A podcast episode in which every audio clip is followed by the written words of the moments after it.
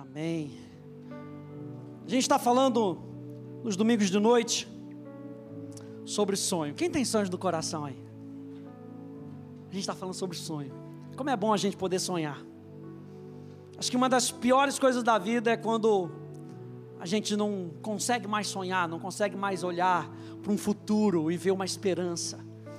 E o que Deus está trabalhando no nosso coração é que nós preparamos, nós precisamos ter o nosso coração aberto para continuar sonhando.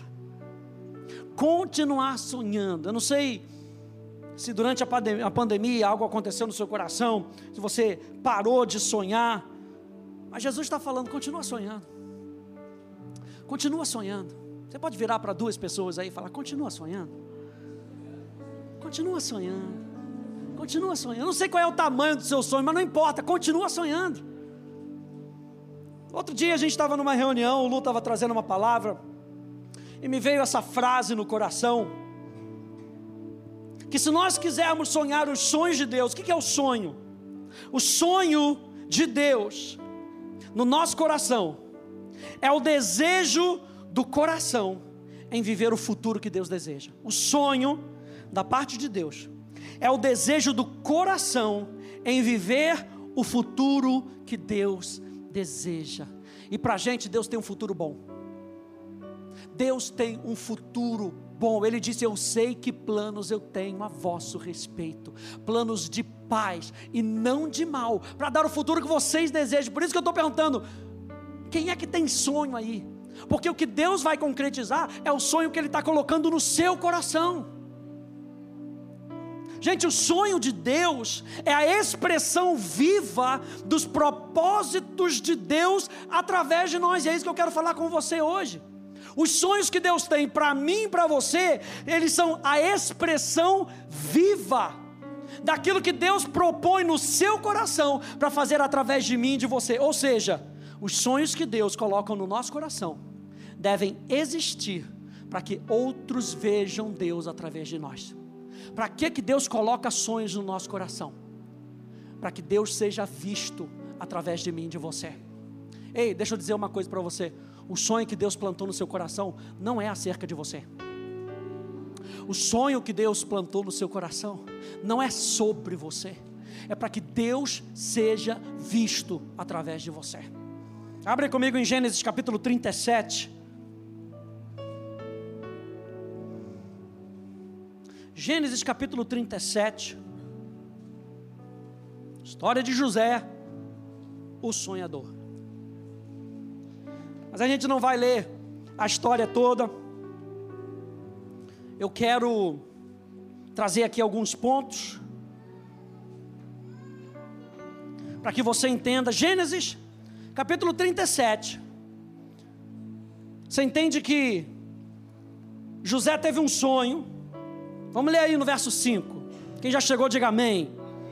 Gênesis capítulo 37, verso 5 diz: José teve um sonho e contou aos seus irmãos, por isso o odiaram ainda mais.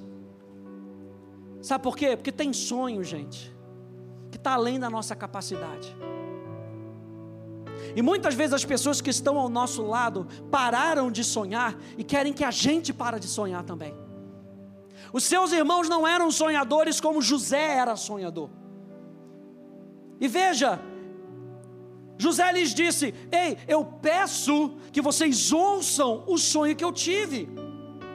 Sonhei que estávamos amarrando feixes no campo, e eis que o meu feixe se levantou e ficou em pé, enquanto os feixes de vocês o rodeavam e se inclinavam diante do meu. Então os irmãos lhes disseram: Você pensa que vai mesmo reinar sobre nós? Hashtag o que, que você está se achando? Era o que os irmãos disseram aqui para ele. Quem você pensa que você é? Quem já ouviu isso? Aleluia, não precisa levantar a mão não. Pensa que realmente dominará sobre nós? E com isso o odiavam ainda mais, por causa dos seus sonhos e das suas palavras. José teve ainda outro sonho, que ele contou aos seus irmãos, dizendo: Sonhei também com o sol, a lua e onze estrelas se inclinavam diante de mim. Quando José contou esse sonho ao seu pai e aos seus irmãos, o pai o repreendeu, dizendo: Que sonho é esse que você teve? Você está querendo dizer que eu e a sua mãe e os seus irmãos iremos nos é, iremos e nos inclinaremos até o chão diante de você? Os irmãos tinham inveja dele. O pai, no entanto, guardou aquilo no coração. Quando nós olhamos para esse texto, parece que o sonho é acerca de José. E o que os irmãos não conseguiam ver, os irmãos achavam que o sonho era acerca de José. José vai ser exaltado, José vai ser coroado, e as pessoas vão se dobrar diante de José. E aquela comoção toda já estava enchendo a família. Tanto que quando ele foi contar para o pai, o pai teve a mesma reação do filho: Quem você acha que você é? Você acha que eu e a sua mãe, que somos autoridade sobre você, vamos nos curvar diante de você? Mas o sonho não era acerca de José. Vá lá para Gênesis 45, por favor. Gênesis 45. Do verso 5 até o verso 8.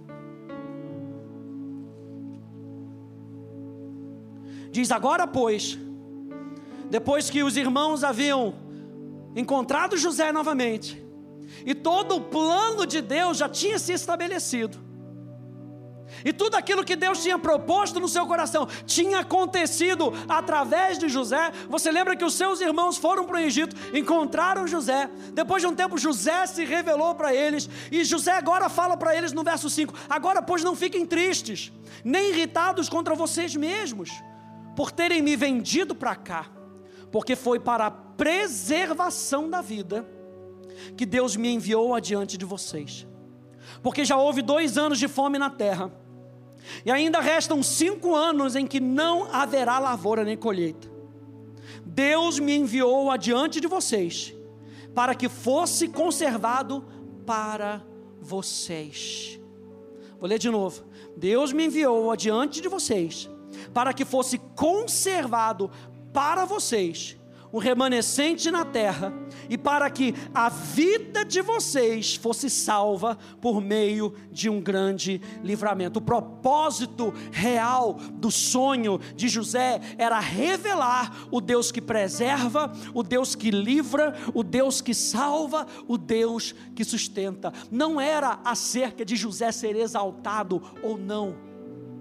O sonho era Deus pode ser visto através de mim, de você. Deus pode usar aquilo que Ele tem no seu coração para exaltar o nome dEle, por menor que seja. Todo mundo gosta do final da história de José, é ou não é? Foi exaltado, foi colocado como segundo no Egito de uma nação, o segundo de uma nação.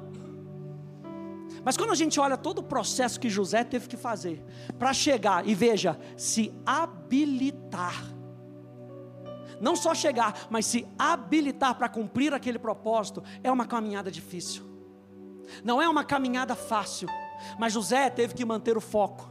José teve que manter o coração, guardar o coração. José teve que saber o seu propósito, para que ele pudesse em todo o tempo exaltar o nome de Deus, até fugir da esposa de Potifar. Ele teve que fugir, para quê? Para que o sonho de Deus se cumprisse através dele.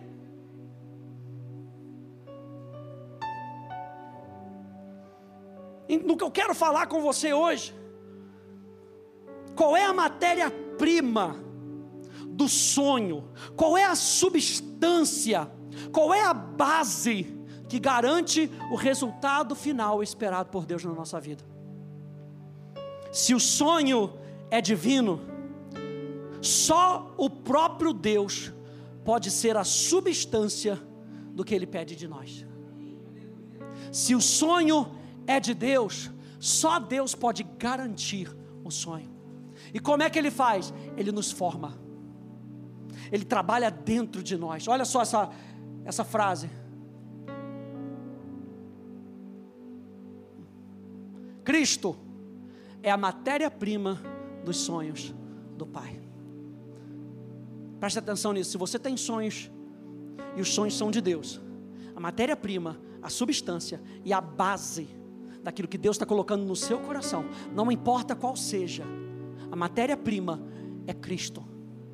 O que vai garantir que no final das contas isso seja realizado é Cristo sendo formado em mim e em você. O que está acontecendo aqui domingo de noite? O que, que acontece aqui toda quarta-feira? Toda segunda-feira na Atos, aliás. Prova segunda-feira, hein? Pastor, estava tão bom a pregação. Marluz, prova segunda-feira, amanhã. Não esqueça. Mas Cristo é a nossa forma, Cristo é a substância da nossa vida.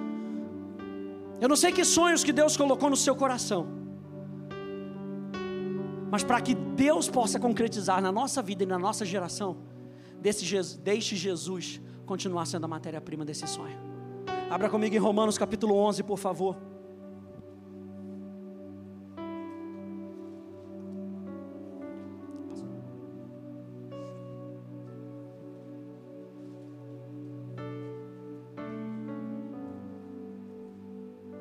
Romanos capítulo 11, verso 33, diz assim: já chegou? Romanos capítulo 11, diz: ó profundidade da riqueza, tanto da sabedoria como do conhecimento de Deus, quão inexplicáveis são os seus juízos e quão insondáveis são os seus, seus, são os seus caminhos, pois quem conheceu a mente do Senhor? Ou quem foi o seu conselheiro? Ou quem primeiro deu alguma coisa a Deus para que isso lhe seja restituído? Porque dele, e por meio dele, e para ele, são todas as coisas. A ele seja glória para sempre. Amém. O que, que a Bíblia está falando? O que, que o apóstolo Paulo está falando aqui? Se alguma coisa vai nascer de nós, que venha dele, que seja por meio dele, que seja para ele, para que no final das contas ele receba toda a honra, ele receba toda a glória. Colossenses capítulo 1, verso 15 e 16, na Bíblia a mensagem diz: Quando olhamos para o Filho, vemos o Deus invisível. Quando algo está sendo formado dentro de nós, gente, é para que o mundo conheça Deus através de nós. Um Deus que faz milagre, um Deus que continua realizando sonhos, um Deus que continua nos ajudando. Para quê? Para que quando as pessoas olhem para o sonho concretizado, e o sonho tem a substância de Cristo, e o sonho tem a forma de Cristo, as pessoas possam ver Deus através de mim e de você. Quando olhamos para o Filho, vemos o Deus invisível. Olhamos para o Filho e vemos o propósito original de Deus em toda a criação. Pois tudo, absolutamente tudo, acima e abaixo, visível e invisível, e todas as hierarquias dos anjos, tudo começou nele e nele encontra propósito. João capítulo 1 verso 3 da tradução da paixão, diz: e através da sua inspiração criativa. Está falando do Pai. A inspiração criativa. Às vezes a gente tem uns sonhos que parece coisa mais doida do mundo. Mas a gente tem uma certeza no nosso coração que aquilo vem de Deus. E aí você pergunta para Deus: como é que isso pode acontecer? E eu me lembro de Maria perguntando para o anjo: Mas anjo, como isso pode acontecer? Como é que isso pode acontecer? Mas eu sou virgem, como é que isso pode acontecer? O anjo fala: Não, não se preocupa, não. A inspiração criativa de Deus, o Espírito Santo, vai te envolver. E o ente que você carrega, aleluia, que você vai carregar, será o Salvador. Muitas vezes o sonho que Deus tem para você pode se tornar veículo de salvação para outras pessoas no mais comum que seja, se tem a substância, e a substância é Cristo, Cristo sempre aponta para o Pai. Cristo, o Filho, faz o Pai invisível ser visível. Se os nossos sonhos são formados pela substância que é Cristo, o Deus invisível vai se manifestar quando o sonho que está no seu coração, o sonho da parte de Deus, se realizar. Ele continua dizendo: essa é através dessa inspiração criativa, que essa expressão viva. A tradução da paixão traz essa expressão viva, o Verbo. 1 João 1,3, o Verbo. E o Verbo se fez carne e habitou entre nós. Essa expressão viva fez todas as coisas, pois nada tem existência a parte dele. Gente, Cristo é a expressão viva de Deus para levar o homem ao Pai através do novo nascimento, ou seja, a transformação da sua natureza em conformidade com a natureza de Deus. Abre comigo em João capítulo 3, por favor. Cristo é a expressão viva de Deus para levar o homem ao Pai através do novo nascimento. O que, que é o novo nascimento? O novo nascimento é a transformação da nossa natureza em conformidade com a natureza de Deus. Porque para que Cristo seja formado em nós, nós precisamos nascer de novo.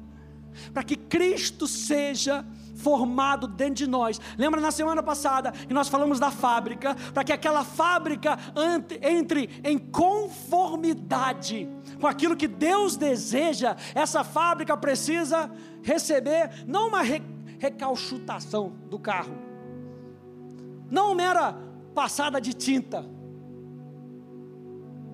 Essa fábrica, fábrica antiga da velha natureza, precisa ser posta abaixo.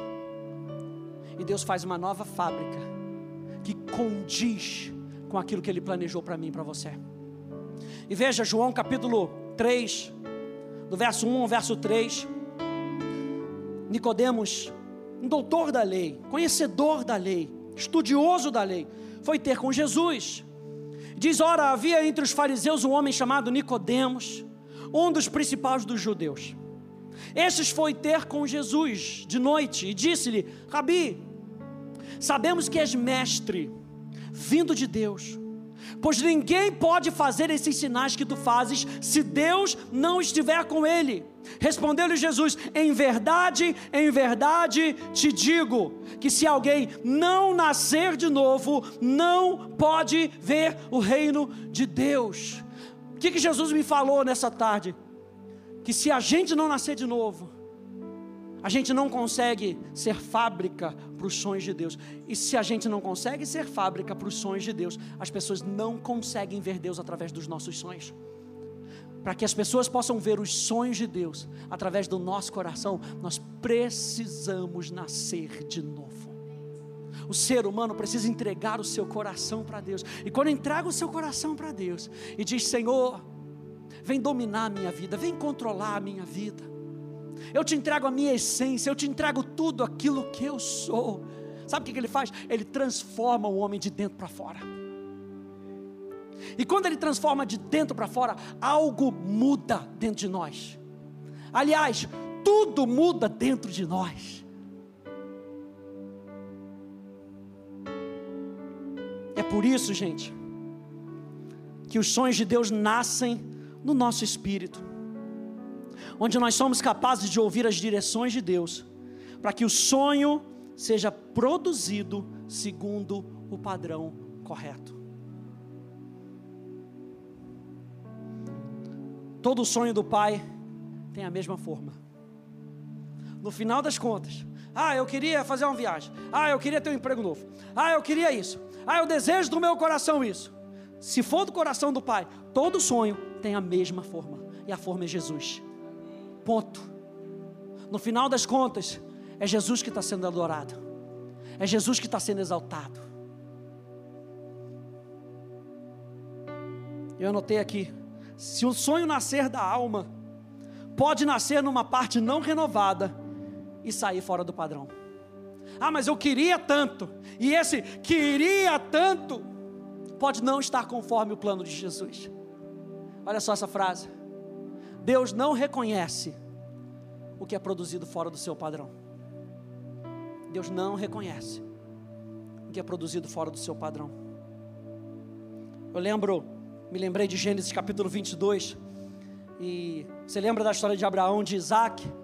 Abraão recebe uma promessa da parte de Deus, e Deus vira para Abraão e fala: Você vai ter um filho. E lá na frente, Deus pede aquele filho.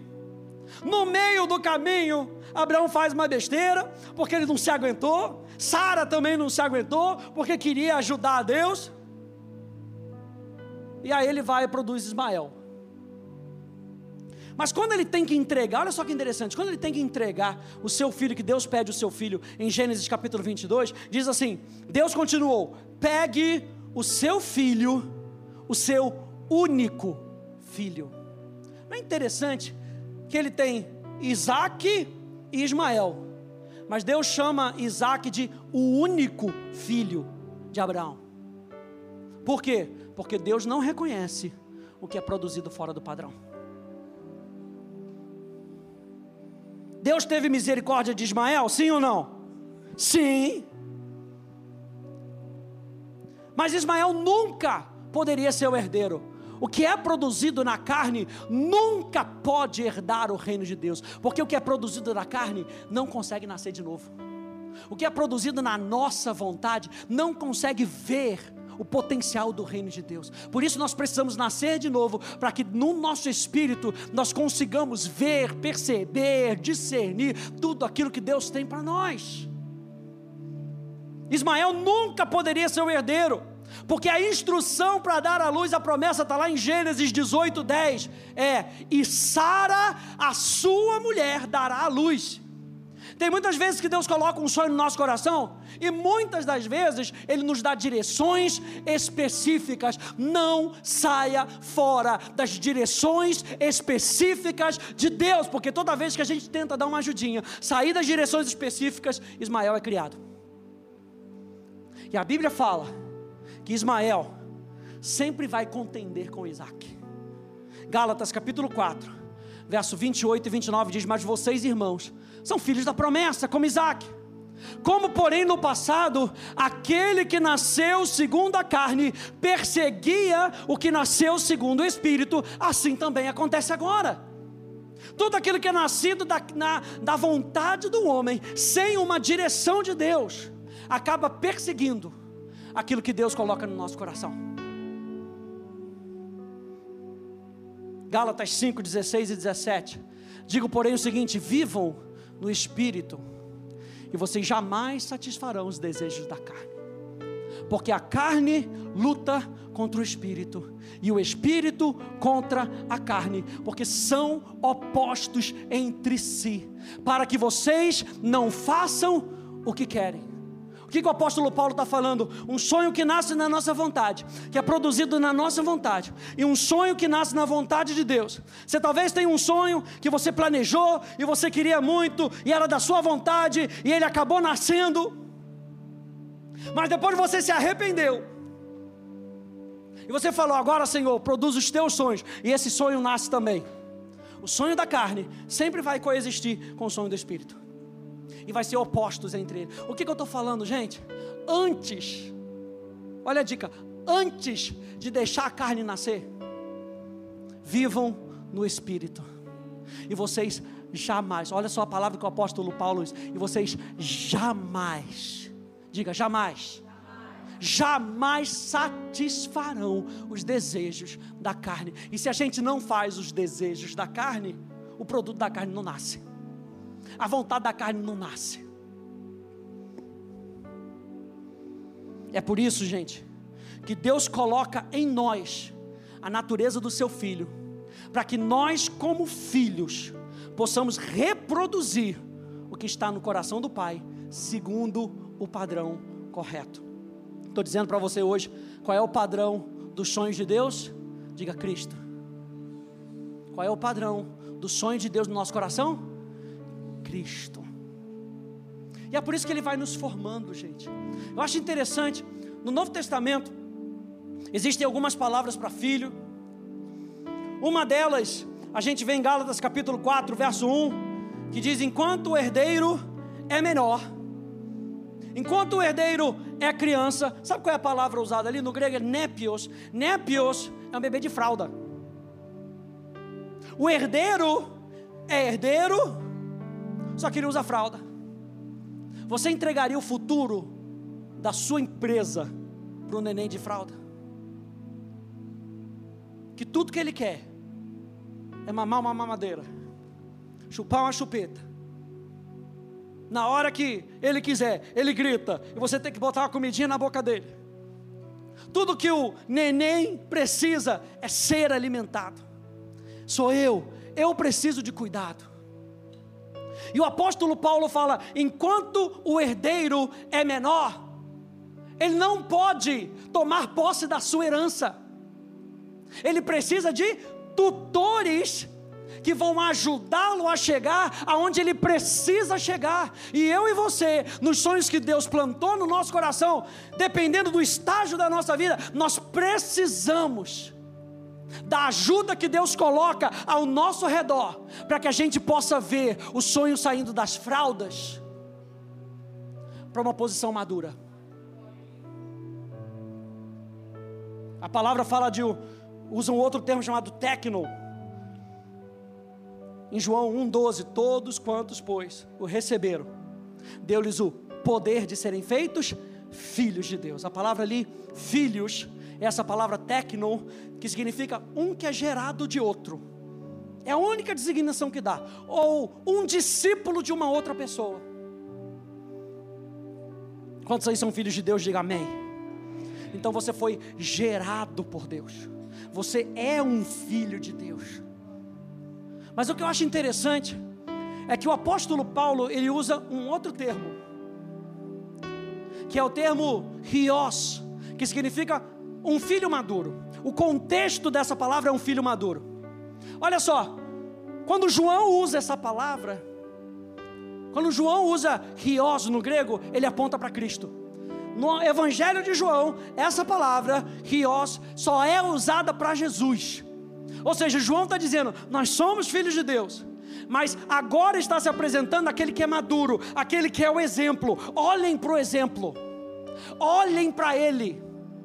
Ele é o modelo, ele é a matéria-prima, ele é a substância, ele é a base.